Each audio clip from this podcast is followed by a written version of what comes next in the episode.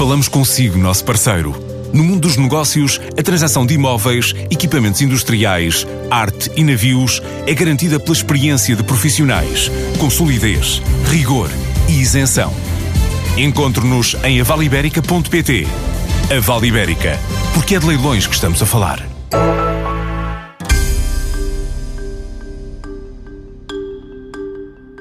Partir de 250 hectares de vinha, 350 de olival e 750 hectares de floresta, a Casa Agrícola Alexandre Relvas desenvolve atividade na região do Alentejo, onde tem a herdade de São Miguel e onde engarrafa vinho, vende azeite a granel e produz cortiça. Para já não passa de um sonho a construção de um lagar, numa altura em que é uma realidade o plano de investimento para 2019, traduzido num novo armazém e numa segunda linha de enchimento para um aumento de 30 a 40 da produção vinícola.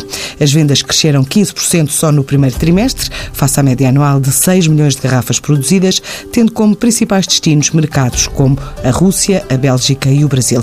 No balanço aos dois anos de aposta também no enoturismo, aparecem 4 mil visitantes em 2018, a maioria do Brasil e dos Estados Unidos. Um segmento em que diz ter faturado 100 mil euros.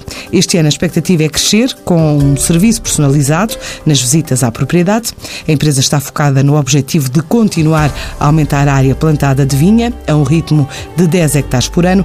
É um negócio familiar que dá emprego a 85 pessoas e lança agora o evento de Um Dia na Herdade de São Miguel, programado para 25 de maio para dar a conhecer a economia local. Este é o ponto de partida para conversar com Alexandre Relvas, o CEO desta produtora de vinhos alentejanos. A Casa Relvas recebe na Herdade de São Miguel um, um evento ao, qual chamamos Um Dia São Miguel, que no fundo é um dia em que a Casa Relvas é anfitriã, não só de, dos convidados e das pessoas que queiram ir, mas também de produtores locais de, de redondo, de queijos, de enchidos, de barro, do, a herdade de São Miguel, os vinhos, e portanto convidamos as famílias a passar um dia no campo e a terem uma grande aproximação à, à, às tradições do Redondo. Logicamente que existe um grande foco nos vinhos da herdade de São Miguel, mas existe uma série de outros expositores locais que apresentam também os seus produtos. Para além de, do artesanato e dos vinhos, vai haver também concertos e algumas provas mais específicas, quase workshops, com vários temas. Vamos ter uma, uma prova sobre castas portuguesas na Herdade de São Miguel, que é o Nuno Franco, enólogo da Casa Relvas, que vai fazer. Uma prova com, com vinhos também de outros produtores, que é o João Paulo Martins, que irá fazer, sobre vinhos de talha, uma prova que o nome é Alentejo e as suas talhas, porque é uma tradição milenar no Alentejo fazer vinho de talha, e depois uma prova com os vinhos emblemáticos dos últimos 15 anos da Herdade de São Miguel, que será feita por mim.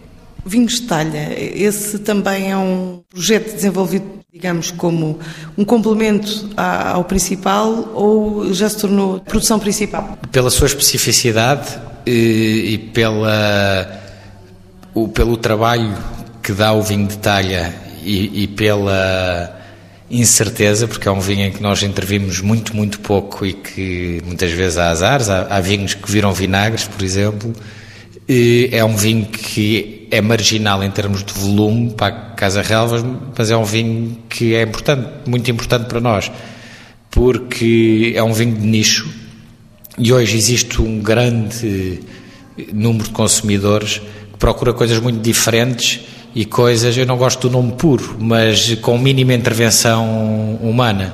E o vinho da talha remete-nos um bocadinho para o vinho do antigamente, em que as uvas são postas dentro de uma vasilha, neste caso em talhas de barro, e nós temos que nos controlar, que hoje todo ser humano quer controlar tudo, mas neste caso temos que nos controlar a nós próprios para deixar as fermentações acontecerem e deixar que o vinho se faça sozinho. Penso que a última vez que falámos tinham começado a desenvolver o projeto de, do enoturismo. Em que fase é que está? O enoturismo correu, superou as nossas expectativas. Nós lançámos o nosso projeto de enoturismo há cerca de dois anos e meio e no ano passado recebemos cerca de 4 mil pessoas e faturamos só nesta parte cerca de 100 mil euros. Especializámos-nos num enoturismo de, de alta gama e 100% personalizado, ou seja, dependendo do tipo de consumidor, tipo de visitante, adaptamos as nossas visitas e o nosso discurso à, à, necessidade, ao, ao que o, o, consumidor deseja, porque muitas vezes temos pessoas que são completamente leigas e que estão a passar por Évora e querem visitar uma adega e não fazem ideia de que é que faz, como é que se faz vinho e muitas vezes temos pessoas que sabem muito de vinho e que querem ir ao pormenor. Temos a sorte do enoturismo estar completamente inserido dentro do nosso dia a dia, portanto, dentro do nosso escritório, da nossa adega. Portanto, também temos muita facilidade em que as pessoas conheçam o enólogo, os proprietários, etc. E quando diz que é turismo topo de gama, o que é que isso significa? Por exemplo, este ano, quantos visitantes é que estão à espera e de onde? Os dois visitantes que mais nos visitam, as duas nacionalidades, são americanos e brasileiros. Quando eu digo topo de gama é pelo serviço que damos, pela qualidade dos produtos. Nós não temos almoços nem jantares, portanto é, é prova e o serviço de, da explicação. Portanto, os produtos que usamos para as provas são produtos de altíssima qualidade, são queijos regionais e em termos de presuntos temos uma parceria com, com os Presuntos Absoluto, que é uma marca alentejana que, que faz presuntos de, de topo de gama, de 100% de bolota. E e há uma coisa que eu penso que é muito importante, que é o tempo. Nós passamos tempo com os nossos clientes, passamos com os nossos clientes o tempo que eles querem. E isso é uma coisa que hoje não tem valor, porque nós sabemos que o tempo é muito contabilizado e nós uma das coisas e o nosso lema ou o nosso o, desde sempre que é o tempo passa devagar em boa companhia Portanto, queremos que as pessoas passem tempo na Casa Relvas e, sendo nós uma empresa familiar, o nosso objetivo é abrir as portas da Casa Relvas para que as pessoas estejam e se sintam bem e passem tempo connosco na adega. Para além de tudo isto, o que é que está nos vossos planos para este ano? Este ano é um ano, para nós é um ano grande de investimentos, é um ano em que está a ser, está a correr muito bem em termos de, de, de vendas, fechamos muito bem o primeiro trimestre e o primeiro mês do, do, segundo trimestre também correu bastante bem. O que é que isso significa? Significa que estamos a crescer em valor cerca de 15%, de uma base de 6 milhões de garrafas anuais, portanto já é um, um aumento muito grande. Este ano temos eh, a, grande, a coisa muito boa e o nosso maior investimento foi que o meu irmão António ficou a tomar parte de toda a parte agrícola, Portanto, temos um membro da família que ficou com toda a parte da vinha, floresta e olival. E este ano estamos a plantar 30 hectares de vinha, para o ano iremos plantar mais 30, e estamos a investir este ano ainda eh, num novo armazém, com cerca de 2.100 metros quadrados, e numa segunda linha de enchimento que nos vai permitir aumentar a produção em cerca de 30% a 40% esse aumento para que tipo de mercados? Os mercados, os principais mercados da Casa Relvas e, e principalmente do, do, os mercados mais interessantes, portanto, onde o herdade de São Miguel está mais presente, são hoje em dia a Rússia, Bélgica, Estados Unidos e Brasil. Portugal continua a ser o maior mercado, mas cada vez com um peso mais pequeno, nós estamos a exportar cerca de 70%. Mas houve essa necessidade de investir numa nova linha de enchimento, significa que vão aumentar a cota para esses mercados ou para conquistar outros mercados? Há duas razões. Primeiro, uma empresa que produz 6 milhões de garrafas não pode ter só uma linha de enchimento, porque se ela avaria, 6 milhões de garrafas são 500 mil garrafas por mês, portanto são 120 mil garrafas por semana, não, não podemos arriscar ter uma linha parada e depois nós, pela experiência do meu pai na indústria, levamos sempre os equipamentos até ao limite. E hoje enchemos em vários turnos e muitos dos dias em 24, 24 sobre 24.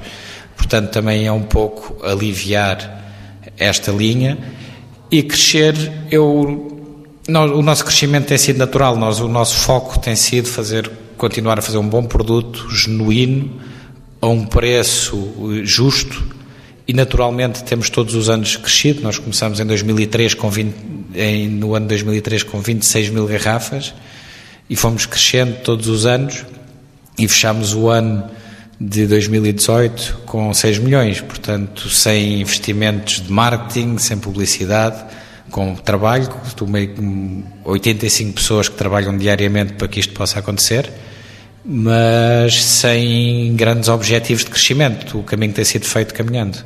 E o próximo passo qual será? Há, há planos a mais médio e longo prazo? Deixe-me acabar estes primeiros, mas deixe-nos acabar estes primeiros, mas eu penso que eh, normalmente irá continuar, iremos continuar a plantar vinha a um ritmo de 10 hectares por ano para fazer face às nossas necessidades e para sermos cada vez mais autossuficientes, porque hoje nós ainda compramos uva a, a, a fornecedores e à medida que fomos crescendo queremos manter o rácio de uva nossa e uva comprada. Portanto, um dos objetivos é continuar a, a plantar vinha e também há, há quatro anos eh, começamos no olival e eu penso que vamos expandir um pouco mais também o olival. Como é que se distribui a produção? Falou de vinha, falou de olival e falou ainda de, de floresta. São 250 hectares de vinha, 350 hectares de olival e 750 hectares de floresta. O único produto que nós processamos é o vinho. O, o azeite eh, que engarrafamos, o azeite vendemos a, a granel após a colheita. E da floresta à cortiça? de floresta à cortiça, portanto tiramos a cortiça, fazemos pilhas de diversas qualidades e depois vendemos aos, aos negociantes habituais de cortiça. Não, não processamos a cortiça. O azeite, talvez um dia possamos vir a fazer um lagar. Engarrafar azeite, não sei, dependendo do mercado. É um mercado que é muito mais marcado por commodity do que o vinho. E, neste momento não está pensado fazer engarrafar azeite, mas se calhar se falarmos daqui a seis meses eu mostro-lhe uma garrafa engarrafada, não sei, estas coisas, mais uma vez, eh, vamos sentindo o caminho e vamos fazendo as coisas um bocadinho no feeling. Este ano está a ser um ano muito diferente do ano passado. O ano passado foi um ano caracterizado pelo escaldão de agosto. Muitos produtores se queixaram de, de, de perdas eh, consideráveis. Como é que aconteceu na, na casa estes últimos anos têm sido anos difíceis para os agricultores. Tivemos um período de seca de três anos, em que o Alentejo teve produções historicamente baixas. Tivemos no, há dois anos uma grande geada em abril, que fez com que houvesse perdas grandes de produção. No ano passado tivemos o escaldão e tivemos as vinhas ainda, entre aspas, a ressacar do período de seca. Este ano, até lavar de cestos é vindima. Até agora a amostra é bonita, há alguma pressão de míldio por causa do, do, do, das temperaturas altas e da umidade, mas é uma coisa que nós estamos habituados a tratar. Espero que não venham aí intempéries e que tenhamos um grande ano. Estas situações eh, das alterações climáticas está a ser acautelada de alguma forma na vossa produção? Nós temos hoje eh, cerca de 10 hectares de produção biológica e, e sempre foi uma coisa que eu acreditei muito, mas tenho lido bastante sobre o tema e hoje é uma coisa que eu tenho as minhas dúvidas. O, o esforço humano e, por exemplo, de gasóleo que nós temos que fazer para produzir em biológico é muito maior do que no convencional.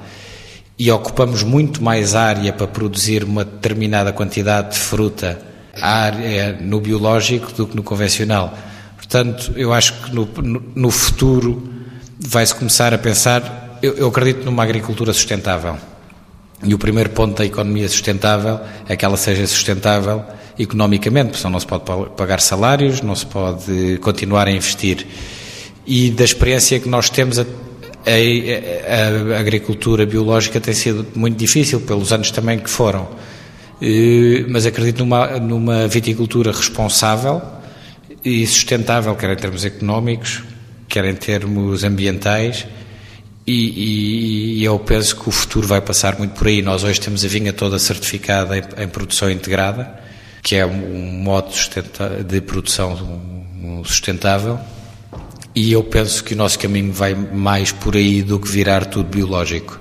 Quando diz que acredita numa agricultura sustentável, numa produção sustentável, eh, para além de, de, desse pilar, há, há outro tipo de, de, recomendações ou de propostas que, que tenha? O, o que é que eu acho que é a viticultura sustentável?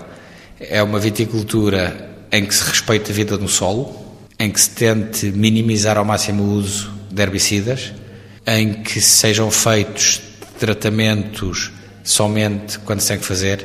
Uma coisa muito importante hoje, porque as reservas de água doce no mundo são mínimas, é o uso eficiente da água, e, portanto, ter alguém que controle se há fugas de água nas condutas, ter sondas para calcular exatamente a água que nós temos que dar, para não ter que dar a mais, são pontos muito importantes. E depois, em toda a indústria, para nós há pontos importantíssimos. Por exemplo, para fazer um litro de vinho, nós precisamos quase 10 litros de água. E toda a água, não para pôr no vinho, mas para lavagens, etc. E hoje, na Casa Relvas, na adega da Casa Relvas, existe um sistema de tratamento de águas residuais que nos permite reutilizar essa água depois em rega. Tentar minimizar o consumo de energia e de água por garrafa produzida e tentar ter energias alternativas, como fotovoltaicos, no, no nosso caso, são, vamos, estamos a investir agora neste novo armazém. Tudo isto são pontos que se calhar são mais importantes do que ser biológico. Não sei, estou a falar de, estou a falar de cor, isto há, há, há medidas, os especialistas têm medidas de pegada de, de CO2, etc. Mas temos, temos, há vários pontos que fazem com que nós sejamos sustentáveis. Existe até um que eu convido a visitar, que é o Plano de Sustentabilidade dos Vinhos do Alentejo, que é um plano de sustentabilidade das vinhas e das adegas, que é pioneiro no país e que tem tido um sucesso enorme e onde a Casa Relvas é uma das empresas que tem a pontuação máxima na, na sustentabilidade.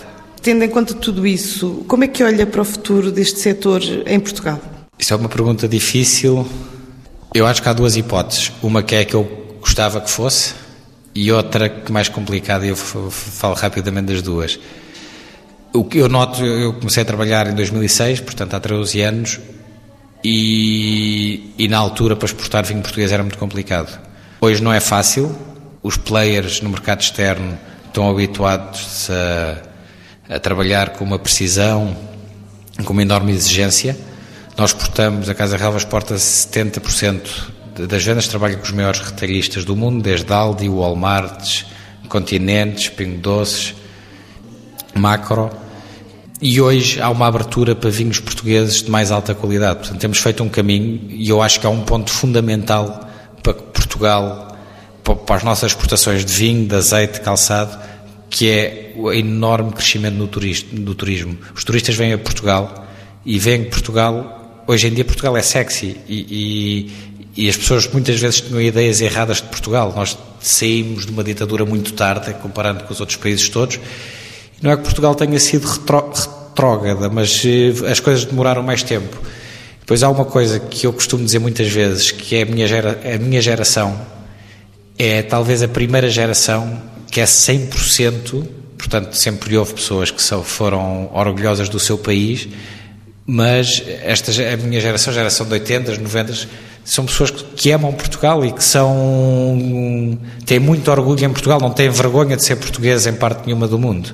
E isso tem ajudado muito também a nossa autoconfiança a vender Portugal. O pior cenário, e que eu não o ponho completamente de parte, e que não só para Portugal, mas para o mundo inteiro, é que o vinho seja tratado como os cigarros e como o álcool e que deixe de haver marcas eu acho que não vai acontecer muito depressa, mas daqui a 50 anos não sei. E perspectivas de crescimento? Já disse que este é um ano de investimento, provavelmente não, não terá já retorno, mas eh, para o ano ou daqui a dois anos há alguma estimativa de, de onde estão e de onde querem estar? Eh, nós queremos continuar a fazer bons vinhos, isso é o nosso principal objetivo e, e, e queremos consolidar. Portanto, o nosso crescimento tem sido todo muito rápido e, como eu temos a sorte das pessoas, das 85 pessoas que trabalham connosco, eh, vestirem a camisola, porque senão era impossível fazer. Não, tudo o que nós pedimos às pessoas. E o nosso objetivo é um bocadinho consolidar e, e aumentar preços médios de venda. Portanto, não subir preços, mas tentar vender gamas de maior valor acrescentado. Na próxima semana terminam as inscrições para os empresários interessados em participar na visita do importador australiano da fileira Casa Organs, uma organização da ICEP marcada para acontecer entre 1 e 5 de julho.